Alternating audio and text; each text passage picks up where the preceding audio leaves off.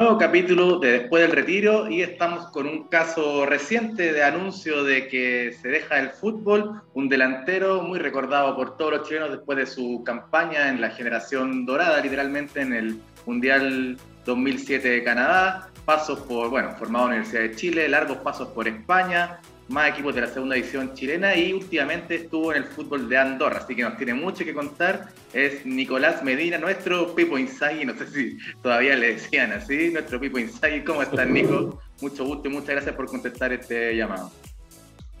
Hola, buenas tardes. Igual, bueno, muchas gracias por la, por la invitación, por estar aquí, contarles un poco de mi carrera. Y bueno, lo de Pipo, la verdad que fue un apodo que se dijo poco. ¿Dijo poco? poco? No, me, no, me, sí, no me siguió mucho durante mis, años como futbolista. Alguna, qué sé yo, alguna vez me parece que fue Pedro Carpuro y algún amigo en, cadetes en la U, pero no, no era siempre. Ya, perfecto. Bueno, Carcuro que siempre ve algo y lo comparaba con italiano, así que era, él es como la tendencia. Eh, claro, claro. Hace una, un par de meses anunciaste por tus redes sociales que dejaba el fútbol eh, cuéntanos qué, cómo ha sido este proceso. Primero, cuéntanos dónde estás y en qué estás ahora después de que eh, dejaste la actividad futbolística que te había acompañado toda la vida. Sí, bueno, ahora estoy, actualmente estoy en Montijo, que es un, pueblo de España de Extremadura. ¿Ya? Eh, su club, el primer equipo está en, en, lo que es la segunda de la Real Federación Española de Fútbol. ¿Ya? Que sería como la, cuarta categoría. Era la segunda B, pero este año la segunda B la dividieron en, dos, en primera red y segunda. Y bueno, aquí estoy ejerciendo como, manager de una academia internacional que tiene el, que tiene el club. Y, bueno, ahí es gestión, es eh, administración y además de, la parte deportiva que me encargo de, entrenar a los chicos, de, hacer los entrenamientos específicos.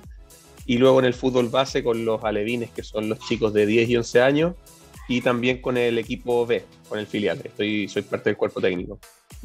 O sea, es una, un rol entre manager, entrenador, como medio, medio indefinido o muy definido, quizás muy amplio.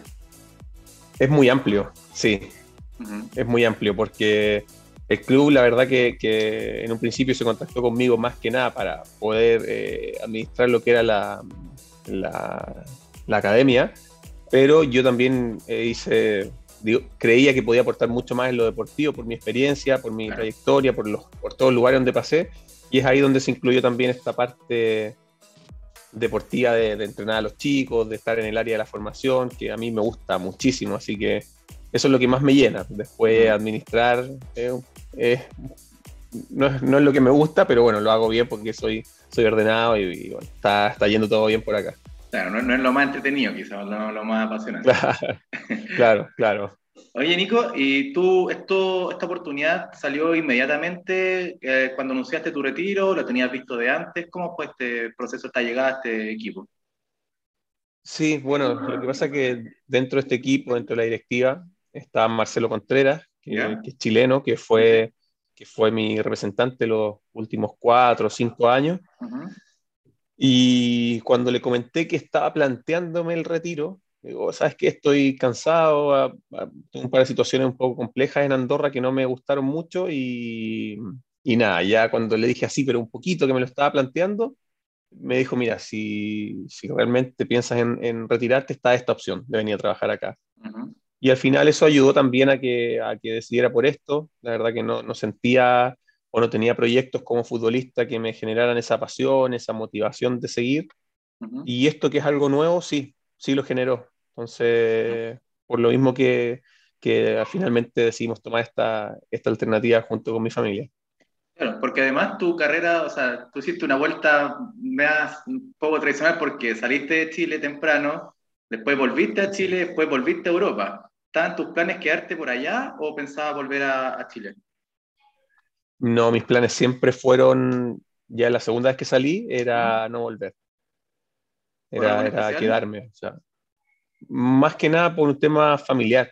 Eh, creo que creo, sentí en un momento, en, mi regreso a Chile, sentí que en el fútbol eh, era un poco más de lo mismo. O sea, eran cambios y si bien eran eh, distintos en el sentido de distintas ciudades, distintas aficiones, amistades, experiencias distintas, el, fondo era el mismo, o sea, iban a pasar los años y bueno, a otro equipo, a otro equipo. Y aunque fuese un equipo mejor y que me diera mucha más, no sé, imagínate que pasaba a la U, por decirte, eh, buen sueldo, la U, eh, qué sé yo, el equipo que, que, me formó, pero no tenía mayor trasfondo, o sea, iba, iba, a llegar a lo mejor a esta misma edad, iba a llegar el retiro y bueno, seguiría ahí en Chile. Y la verdad que lo que quería era buscar algo distinto para mi familia, para, para mis hijas y, y, creo que aquí podía estar. Entonces, la motivación inicial fue esa y por eso que nunca me planteé el volver a Chile. Y esto de Extremadura es una ciudad más, más, cerca de Portugal, un calor importante en verano. ¿Qué tal, qué tal le ha llevado la vida familiar? Sé que viviste por varias ciudades de España, pero esta es nueva. Sí, sí, de hecho es una, es una comunidad nueva. Nosotros habíamos estado siempre por, por la zona norte de España, San Sebastián, Pamplona, Huesca, lo que más habíamos estado en Comunidad Valenciana, en Castellón, eh, en Ciudad Real, pero aquí en Extremadura nunca. Y la verdad que súper bien, la gente es increíblemente muy amable, es gente súper cercana. Simpático. Eh, oh, pero increíble, o sea, de eso de que llevas dos días y a lo mejor te saludan y como es un pueblo, es pequeño, te saludan, ya saben, sí, sí, saben que estás acá porque estás, eh, ven a, Carolina, mi esposa, y también saben que la esposa del entrenador nuevo, y nada, y te dicen, oye, lo que te haga falta, llámame, te dan los teléfonos, eh, vivo aquí, o sea, te ofrecen ayuda, pero real, o sea, súper bien, de verdad, que nos ha sorprendido eso de, de esta zona. Y Andorra, ¿qué tal? Eh, dejaste entrever que tuviste unas situaciones medias complejas, pero a mí siempre un país que me ha, porque han hablado que una calidad de vida increíble, y un país medio atípico, digamos, por estar tan entre Francia y España. Sí, sí, es un país súper, como dices tú, atípico, es súper especial. La verdad que hay cosas de Andorra que, que me enamoran. O sea, es lindo vivir en un país que, que parece tan perfecto, que no hay que las calles están todas limpias, que todo funciona, que la verdad que la delincuencia es, es cero. Eh, sí, tiene muchas cosas bonitas, pero a la vez pasa a ser también un, país súper eh, restrictivo. O sea, tienes que estar, sí, todo súper normado. Eh, no sé, siento que ahí pasas a llevar, cuando ya llevas muy tiempo, una vida muy, muy plana. Muy plana, muy bueno, estoy dentro de las normas, tengo que cumplir con esto, eh, así, y, es como que va pasando esa línea y, hasta un, llegas a un techo, al menos me pasaba a mí en el fútbol, llegas a un tope que de ese tope ya no puedes crear nada nuevo porque, porque es un país que ya está súper controlado en esas cosas, o sea, no van a permitir que un, que un chileno haga algo distinto en el fútbol que está controlado por, por los andorranos y eso no va a cambiar. Ah, ya. Muy cerrado, muy muy, cerrados. Sí. Hasta cierto punto tú dices, oye, qué bien, porque te reciben bien, vives bien. Pero claro, tú cuando ya quieres generar algo distinto, dices, ah, hasta aquí llego, o sea, hasta ahí ya no hay más. Sí. Entonces, como te digo, a partir de ahí tú puedes vivir un proceso súper plano, es decir, voy ganando un buen sueldo, estoy aquí, pero no, no, hay, no hay una mayor proyección. Mm, no se aspira mucho más. Está, de hecho, Javier Saviola se quedó allá, tengo entendido, ¿no? Sí, sí, sí. sí. El, él está ahí, bueno, y, trabaja con, con, un par de ex compañeros míos del, del Inter de Escaldes en un, en un proyecto que se llama Gol Solidario, así que bueno, él está súper bien ahí. Claro. en el Inter eh, usaste la, la 1 más 8 en un homenaje a Bam Bam también, ¿no? A Zamorano. Sí, sí, sí, sí. Me, di, me dio un gustito. ¿Sí? ¿Llegaste al club, te dieron la 18 y pediste el 1 más 8? ¿Fue así? No, cuando, cuando llegué al club, hablé con el, con el capitán, que es Hilde Lima, y bueno, él es el encargado de, ver el tema de las camisetas y todo, ah, él es un fanático de las camisetas, eh, coleccionista. Y me dice, ¿qué número quieres usar? Entonces me dice, me dice, mira, están estos libres. Y está el 18. Y le digo, bueno, como chileno y el Inter, le digo, no sé, de repente el 1 más 8 de Zamorano. Me dijo, hecho. Y le digo, no, no, si es broma, si hay algún problema no pasa nada. Y me dice, no, no, no, está, está perfecto, así me guardo una para mí, porque soy coleccionista, me encanta, y, así fue, y la hizo, pero al momento. Mira, mira, y ahí que vi que Bam Bam también te mandó un mensaje como de saludo, agradecimiento por el homenaje. Sí, sí, imagínate. Yo conozco a, uno, a un sobrino de, de, Zamorano que vive en Barcelona, y claro, compartíamos harto. Entonces, cuando, cuando hice lo de la camiseta, le mandé una foto a él él contactó a, a, Iván y me mandó ese video que para mí ya era tremendo regalo. O sea, que él supiera que yo estoy usando el 1 más 8, increíble. Sí, maravilloso. Oye, Nico, y bueno, al final este programa que se enfoca en después del retiro, al final no tuviste mucho tiempo en analizar qué, qué hacía o, o, estar, por ejemplo, como muchos lo hacen, tener unos meses, unos años de descansar plenamente, ¿no? Te, te vislumbra, o sea, más allá de que te estás recién en una experiencia nueva, ve un poco más allá tu futuro, si te defiendes, te gusta el, fútbol formativo como entrenador, si quieres estudiar alguna otra cosa, ¿has analizado, alcanzado a analizar un poco eso? Eh, ah, como dices tú, me ha, dado tiempo de, de, poco, porque fue entre que decidí dejar el fútbol y, y tomar esta, esta, opción, o sea, fue un mes de, locura, el tener que buscar el cambio de casa, venirme para acá y empezar a trabajar aquí, pero a tope, o sea, son, como, como dijimos al principio, son hartas labores o, o, una función, claro, muy amplia. Y, y no, no, he hecho un análisis muy grande, pero la verdad que, que lo que estoy haciendo me gusta. O sea, yo me proyecto en esto, me proyecto, ahora no sé muy bien si irá por el área más administrativa o deportiva. Espero que sea la deportiva, porque lo, a mí me gusta, eh, claro, tener los zapatos de fútbol, estar en la cancha, entrenar a los chicos, comentar, contarles de mi experiencia. Y, es bonito cuando ellos se dan cuenta donde tú, donde jugaste, lo que viviste y lo, y lo valoran, lo valoran, no lo cuestionan disfrutan de eso y, la verdad que, es súper bonito. Creo que ahí se puede dejar un legado importante. y no sé si entre tanta mudanza que tuviste en tu carrera, te dan ganas de estar por lo menos unos años en el mismo lugar, y pensando también en una vida familiar, en tus hijas que van al colegio. Por ese lado también se considera como estar por lo menos en Extremadura un par de años más. Sí, espero. yo, yo esperaba en Andorra quedarme, ¿Ya? quedarme unos 5, 8 años mínimo. Ese era mi proyecto. Y mira, al final cambió y espero que eso mismo se pueda dar acá. O sea, que por, como mínimo 5 años y poder en 5 años hacer una evaluación de, de, cómo ha ido todo y ir viendo. O sea, por eso te digo, mínimo 5 años. A partir de ahí, la verdad que si, si, estoy bien, si el club está contento conmigo, yo espero, espero continuar por aquí. Bueno, tenemos hasta 2026 para volver a contactar a ver cómo, cómo avanzamos en, el proyecto, Nico. Oye, eh, te voy a, bueno, aprovechando que te tenemos y ya estamos entrando en tierra derecha el programa, vamos con la sección que aparte justo calza perfecto porque es como un poco resumen de tu carrera que se llama el resumen ejecutivo, que es un poco lo que más recuerda de tu carrera. Por ejemplo, ¿qué amigos te dejó el fútbol?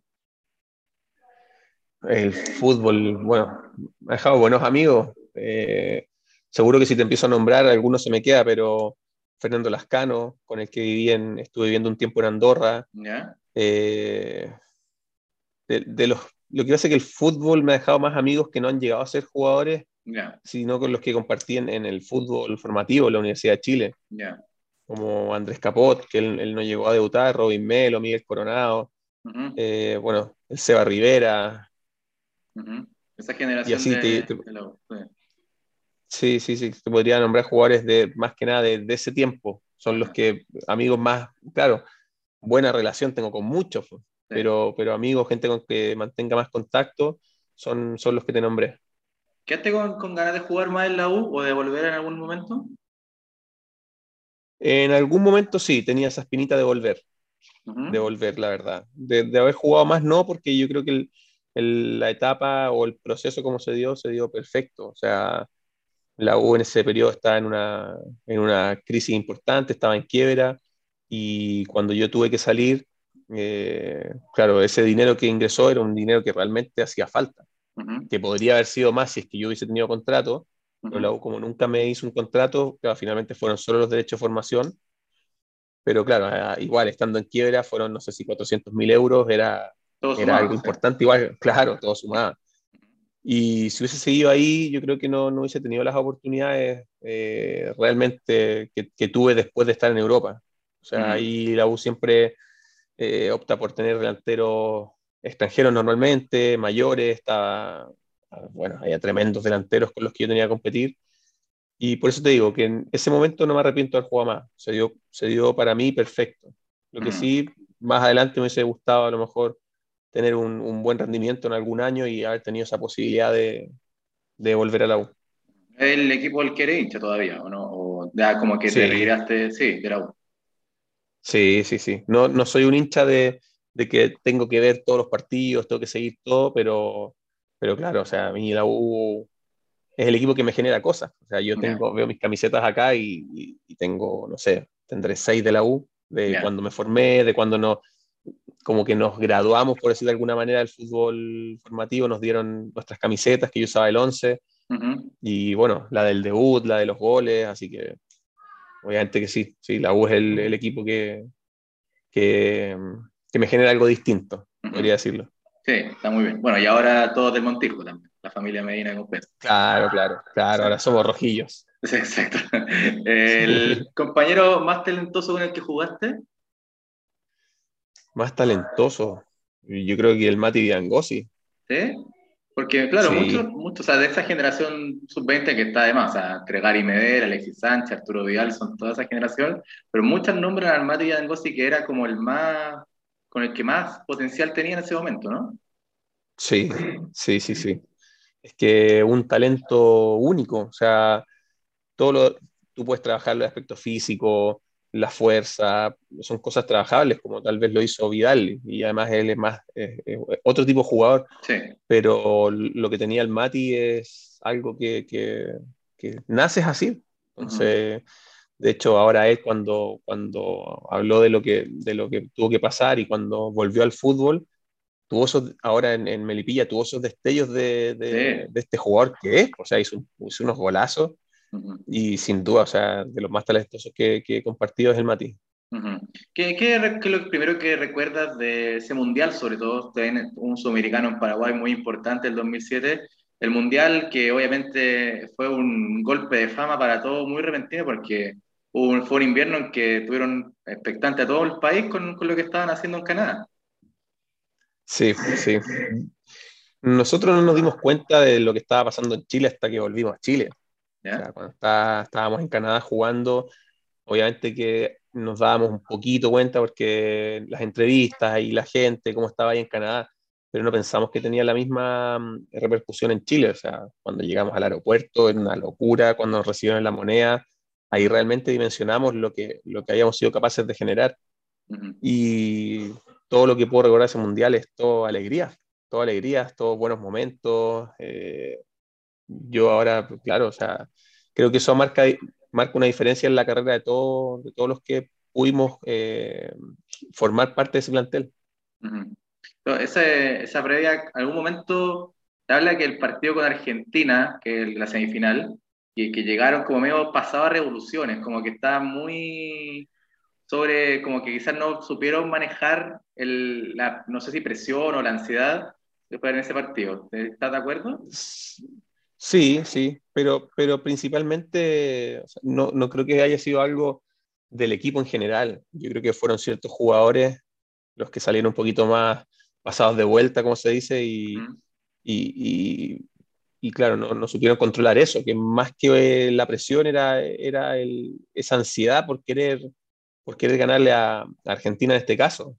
Pero fue algo de, lo, que, de lo que estábamos advertidos, o sea, Solantay lo tenía claro, eh, más experiencia que él. O sea, él, él, nos dijo lo que iba a pasar, nos dijo todo lo que nos íbamos a encontrar para prepararnos justamente para que no nos pasara lo que finalmente nos terminó pasando.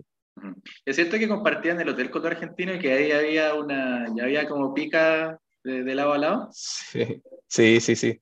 Compartimos con Argentina, pero al final, ya cuando se jugaba esta, justo antes de la semifinal, porque antes siempre nos estuvimos moviendo. Sí, así que yo diría que unos tres, cuatro días antes de la semifinal ya estábamos los cuatro equipos en, el mismo hotel. Ya, ¿y ahí hubo algo, algún rocecillo, alguna...? No, no, no que yo sepa, no, no hubo, no hubo peleas por ahí. En el estadio sí, pero en el, en el hotel no.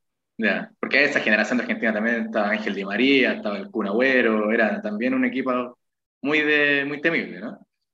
Sí, pues sí, imagínate tremendo equipo. Estaba eh, Romero, Facio, Mercado.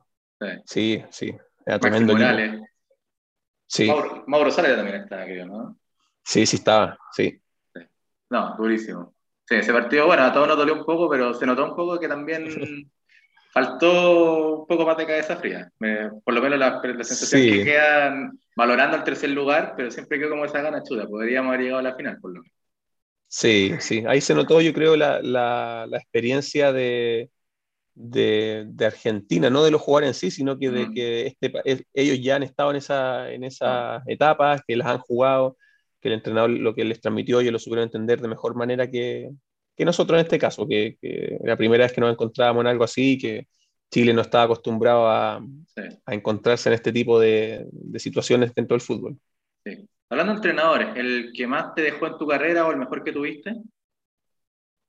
Bueno, siempre voy a nombrar a Zulantay, el primero, porque, porque creo que hay, hoy en día hay muchos entrenadores que, claro, te, a nivel táctico, técnico, ahora mismo yo me fijo más porque, porque es lo que quería seguir, entonces, y aprendiendo más, pero yo creo que como creo que el entrenador también engloba más que eso, o sea, el, poder ayudarte, el hacer más como un padre, el gestionar, y yo creo que en eso Zulantay era, era muy bueno. y, y, por eso que siempre lo nombro, además que estoy muy agradecido por, por la oportunidad que me dio y, y, por cómo él confió en mí. Eh, creo que es de los, de los entrenadores, de los pocos que me tocaron en mi carrera que, que valoraban el, el, global de lo que yo puedo entregar en un equipo, eh, en cuanto a, a, entrega, a personalidad, a, no solo el aspecto ofensivo, sino que también el defensivo. Y él en eso me hizo sentir muy, muy, muy valorado y por lo mismo que mi rendimiento con él fue, fue bueno. Mm. ¿Te, te, retó alguna vez o eras tú, yo por pinta eres de los que tenía mejor conducta o mejor o más, más obediente al entrenador? Pero no sé si alguna vez te, te, te llegó algún corrón virtual o, o real. Sí, me llegó a sus retos, sí, sí, es que era mañoso el, el hombre. Sí, por eso. Sí, era, Sí, sí, era mañoso. Alguna vez nos llegó un reto, bueno, el que me acuerdo, porque alguno más nos habrá llegado, pero salimos, no me acuerdo qué, qué, mm, qué programa nos llevó a hacer una, una, sesión de fotos a unas pistas de, de hielo. Nos llevó a Toseli, Carmona, sí, Toseli, Carmona, Vidal y yo. Y después, cuando volvimos, que habíamos tarde para llegar a la, al almuerzo. Y había taco y, llegamos y le dijimos, así con cara como de, ah, nos va a retar, que los profe, había taco, y dice, me da igual, y bueno, nos pegó un reto delante de todos para que nos diéramos cuenta que, que el equipo estaba primero por, por, sobre todas las cosas, ¿cachai? Ahí, ahí, sí, sí, sí, sí, ahí nos llegó un reto grande, grande y delante de todos para que pasáramos vergüenza. Sí, sí claro, sí, él tenía eso, ese carácter. Sí, sí. Sí, eh, esa generación siguió, sigue hablando con gente, no, no sé si tiene un grupo de WhatsApp o algo por el estilo para algo por, por, ahí. El, no me acuerdo bien si fue el 2017 o 18 por ahí, alguno de, estos, de los jugadores de esta, selección se le ocurrió esa idea y formó un grupo. Y no duró mucho, la verdad que no, no, fue buena idea. no. Porque, porque no, no se pescaban, no... Sí, Sí, pasó que, que, de los jugadores que actualmente todavía que, están en la selección, eh, uno sí que, que, muy bien, muy bien, que no ha cambiado nada, sigue igual que siempre, pero los otros no pescaron mucho. Y de hecho alguna vez hubo algún comentario medio feo y bueno, se decidió eliminar el grupo. Ah, y, sí, sí, sí, mal, mal, pero bueno, cada uno ahí, cada uno hace lo que quiere, pero yo contacto con gente de la, de la, selección más que nada con los que mm, se mantuvieron jugando en Chile. O sea, tuve contacto con, eh, me junté muchas veces con, con Hans, con Eddie Godoy fui compañero, con Jaime Grondona fui compañero, Gerardo Cortés, con Michael Silva, yeah. eh, alguno más que ahora se me olvida, pero, pero mm, que nos encontrábamos por ahí en las canchas o si estábamos cerca en alguna ciudad nos juntábamos. Ya, perfecto. ¿Están como los medallistas y los medallistas VIP? Puede ser, puede ser.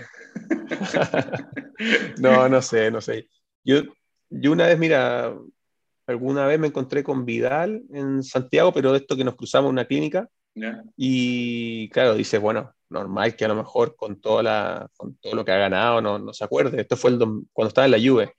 Y no, bien, bien, saludó súper bien, estuvimos hablando un rato y la verdad que no, que, que, me dio esa sensación de que, bueno, bien, porque muchas veces puede pasar que, que se agranden, pero, pero luego sí, ese grupo no tuvo, no tuvo éxito. Bueno, mira, mira, no, no se sabía. Eh, pero si se arma alguna junta, no sé, el próximo año se cumplen 15 años, lo invitan a algún programa, se va. ¿O está difícil? Sí, o sea, tengo que estar en Chile. Yo iría, si estoy en Chile iría, pero eso está más difícil. Ya, claro, pero ahora con Zoom, con todas estas cosas, se puede hacer. Se puede estar, claro, se puede estar. Qué divertido, qué bueno. Oye, y de ese, algo más, se me está yendo la pregunta que, no, que tenía de un tema parecido. Ah, de, de Zulantay. El, ¿No hay ningún otro que te marcó al nivel como, como él, como, como ese, de los que tuviste afuera, ¿no? Mira, normalmente de los entrenadores que, que he tenido, los que más me han, me han, marcado son los entrenadores más, más antiguos, porque, por decirlo de alguna manera, no a ofender eh, porque diga antiguos, pero el profesor Antay, eh, el profe Marcoleta estando en San Marcos de Arica, me ayudó muchísimo. Estando aquí fuera eh, Camacho, que era jugador del Real Madrid. Sí, claro. Seleccionado eh, español también, de, sí. la selección también, sí. Sí, sí. Él, eh, Cuco Siganda, y, y luego en, en, Andorra tuve uno que ahora mismo es, es parte del cuerpo técnico de, del Villarreal, de Unai Emery, y él, Rodri, Rodri, y él, él, la verdad que a nivel táctico nos, nos, da unas, unas, clases increíbles. O sea, pocas veces un entrenador, eh, un entrenador tan claro a la hora de, de, terminar un primer tiempo y decirte, hey, el partido pasa por esto, esto, esto, y explicarte movimientos, pero con una claridad que, que, la verdad que con él también aprendí mucho para lo que estoy haciendo hoy en día. ¿Será que los lo más antiguos, como dijiste, citando tu propia palabra, valoran más el rol del 9 que los actuales? Sí, puede ser, pero, pero también siento que, que, que esta gente eh, tienen otros valores, tienen otros códigos y ellos son y tienen más personalidad también. No tienen uh -huh. que no se venden a nadie, o sea, ellos tienen sus ideas, sus ideas claras de lo que es una gestión de, de equipo, de los valores que ellos pueden entregar y creo que los, los, entrenadores actuales, no sé, no me gusta tanto. Hay más, hay más compromisos, hay más amistades uh -huh. y, y, por, ahí las, por ahí ya a mí no me gusta mucho. Entonces uh -huh. creo que esa parte del fútbol eh, que, que, hay actualmente, más de negocio, es, es la que no, no me llama la atención y cuando he tenido entrenadores así, que a lo mejor puedo ver algo de eso, ya, ya es como, ¿qué, qué voy a aprender? O sea, mmm, por ahí se me cae un poco. Me importa mucho más lo que es la, la, ética profesional, lo que pueden enseñar como valores, lo que pueden enseñar a nivel de gestión de grupo, porque al final tú como jugador profesional dentro de una cancha de fútbol, lo que te pueden enseñar tácticamente es más que nada guiar, guiar según sus métodos de, de, de, de, juego. Y tú decís, bueno, si él quiere que juegue así, juego de esta forma. Pero lo que es fuera de la cancha donde, donde me fijo más de lo que te puedan entregar y por eso te hablo más de la gente de, de más experiencia porque, porque eso, tiene mucho, mucho más carácter. Mm. Se nota ahí la brecha generacional entre la nueva escuela y la vieja escuela en cuanto a los códigos, sobre todo, ¿a qué te refieres? Sí, absolutamente, totalmente, Mira. sí. Mira, ¿algún deseo que te quedó frustrado? No, no, nada. Nada, nada. nada. Me, me retiré súper tranquilo. De hecho, no he tenido ese bajón de, de, de decir, oh, que, que, como echo de menos, voy a ver al primer equipo y, y, me dicen mis amigos, te pican las patitas, me dicen, claro. que, no, digo, no pasa nada, o sea, estoy, estoy tranquilo, contento con la carrera que realicé. Cuando saco cuentas digo, a ver, jugué un mundial, debuté en el equipo que, que, que me formé, el equipo que amo, eh, eh, tuve muchas experiencias en distintos clubes, viajé mucho, hoy tengo pasaporte español que me permite estar acá con mi familia, que para mí eso tiene un valor tremendo. Eh, cuando fui a Andorra fui goleador de liga, pude jugar fases previas de Champions League y de Europa League. Entonces mm. hice, hice, hartas cositas y la verdad que, que no, estoy súper contento con la carrera que realicé y creo que me retiré en el momento justo. O sea, para, para estar bien también, para estar sano físicamente, digo, porque ya los dolores empiezan a ser un poquito más fuertes y, y no quería forzar tampoco de después no puedes caminar. A, nivel de eso, te pregunto, ¿a porcentaje de capacidad física que nos retiramos, cuánto más o menos estamos? Con no, estoy bien. No, pero alguna lesión, algún dolor, alguna Sí, la, mi, mi, rodilla. Tengo la. Yo fui operado de, de, ligamento cruzado a los 16 años. La primera, o sea claro. Que, sí, Entonces prácticamente hice toda mi carrera con, con, con, esa, con esta dolencia. O sea, a mí cuando, cuando me rompí el cruzado, que fue el año 2000, me parece, por ahí. Eh, sí, sí. Entonces, eh, claro, la, la, probabilidad de... Fue el 2004, por ahí. Entonces, en, esa, en ese entonces la operación no es lo que es hoy día. O sea, hoy te rompes el cruzado y sabes que, bueno, que en seis meses, ocho meses vas a estar bien y sin problema. Ese tiempo a mí me dijeron que probablemente no iba a poder jugar eh, fútbol a nivel competitivo, a nivel elite. Y, y, nada, 16 años estuve jugando, entonces sí es cierto que con un dolor, con molestias, con muchas precauciones siempre, por eso he tenido que ser el doble de profesional y siento que las cosas en, mi carrera siempre me han costado el doble o que sí, o que no podía desviar, tenía que tener mi disciplina, mi trabajo, si me salía de eso, mal, no, podía, tenía que estar ahí. Y, y, nada, ya ahora los dolores ya están siendo un poquito más, más constantes y, y digo, nada, primero está la salud, ya cumplí lo que tenía que cumplir y, y está este proyecto de venir acá, así que, nada, todo se dio de buena forma. Con la nieve de Andorra, imagino que se sentía más la rodilla, más dolorosa, ¿no? Sí, imagínate. imagínate ir a entrenar a las 8 de la tarde. Ahora, ahora hay días, en este tiempo hay menos 10, menos 8, entonces no, no, no, no, no daba, no daba para estar por ahí. Me imagino. me imagino y me duele, de hecho. Eh, sí. y la última para cerrar, Nico, eh, que es la que siempre complica bastante a nuestro invitado. ¿Cómo te ves de aquí a 10 años más? De aquí a 10 años más, me veo, me veo bien posicionado en algún club.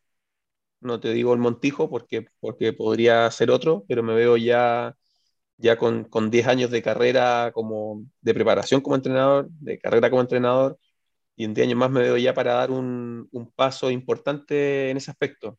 No sé, pues, no sé todavía si va a ser como entrenador o va a ser como, como director dentro, dentro de un club, porque la verdad que, que me he visto cómodo en, esa, en, esta, en esas situaciones dentro del club ahora, pero de cualquiera de las dos formas, en 10 años ya me veo muy bien posicionado y con, con, con ya la opción de dar un paso importante a un club, eh, o a lo mejor en el mismo Montijo, a lo mejor estamos en primera y, estoy aquí mismo, pero, pero eso, me veo disfrutando en, en de años más de, de, eso, de poder decir, oye, ahora sí, ahora vamos, ya, ya, ya trabajé, ya hice todo lo que tenía que hacer, ahora es como que, bueno, estoy en mi, estoy en, una buena posición en mi, en mi carrera.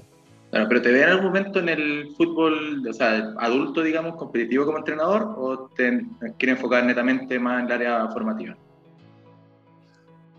Enfocaré estos, estos tres primeros años en el área formativa, seguro. Tres, cuatro años. Eh, quiero ver qué resultados tiene, porque ahora entreno chicos de 10 años, quiero ver cómo, cómo si es que realmente los puedo orientar o puedo orientar un buen grupo a que en 4 o 5 años más todavía les guste el fútbol, que para mí eso es lo importante, más que, que ganen títulos, que, que, a los 15, 16 sigan motivados con, con, seguir jugando y ser profesionales. Y, y, ahí iré viendo, porque entre esos 3, 4 años, ver si puedo ayudar a que estos jugadores realmente sigan sus sueños de, de, de ser jugadores profesionales, además de mi preparación como entrenador y ahí veré para dónde lo voy a orientar. Si seguiré por ahí o me veo ya más en el fútbol con, con adultos, que es totalmente distinto, pero, pero me gusta también. Entonces, eh, sí, no sé, no sé si, si, si, me expliqué muy bien. Tengo la idea clara, lo que pasa que, que tiene esas dos ramas, pues, si es hacia lo administrativo o lo deportivo, y dentro de lo deportivo, si es con adultos o es con, con fútbol base no, no estar tan programado, sino también ir aprendiendo y viendo sobre la marcha qué es lo que, sí, sí. Qué es lo que mejor, y mejor te hace sentir y mejor eres también. claro, claro, hay, hay, una, claro, hay una idea global, pero luego de eso es, es ir acomodándote según como, como, lo que dices tú, cómo me vayas sintiendo, según dónde se van abriendo puertas también y las oportunidades que se van generando. Y en España, idealmente. Idealmente sí, sí. Bueno, ha sido un agrado, Nico. Si vamos para España, espero que nos reciba con, algún famosito o algo, o con la 1 más 8. No me molestaría, pero estaría bueno. Claro, claro. Así que nada, muchas gracias. Bueno, mucho éxito en esta nueva experiencia y bueno, que nos alegra de que hayas disfrutado tu carrera y todo lo que conllevó a través de ello y que, bueno, que te hayas podido retirar contento con lo que dejaste en el fútbol.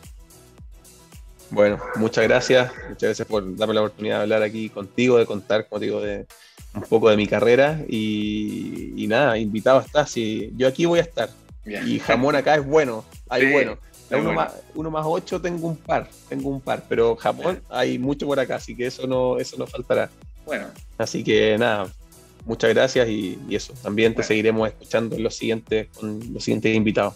Eso, muchas gracias. Muchas gracias a quienes nos escuchan este, después del retiro ya de los últimos del año. Empezamos con esta experiencia a mediados de junio, julio, por ahí. Hemos tenido muy buenas historias como la de Nicolás Medina, que se ha dado el tiempo de hablarnos desde España de su nueva, nueva vida, después de toda una vida dedicada al, al fútbol. Así que nos seguimos escuchando y que estén muy bien. Chao, chao.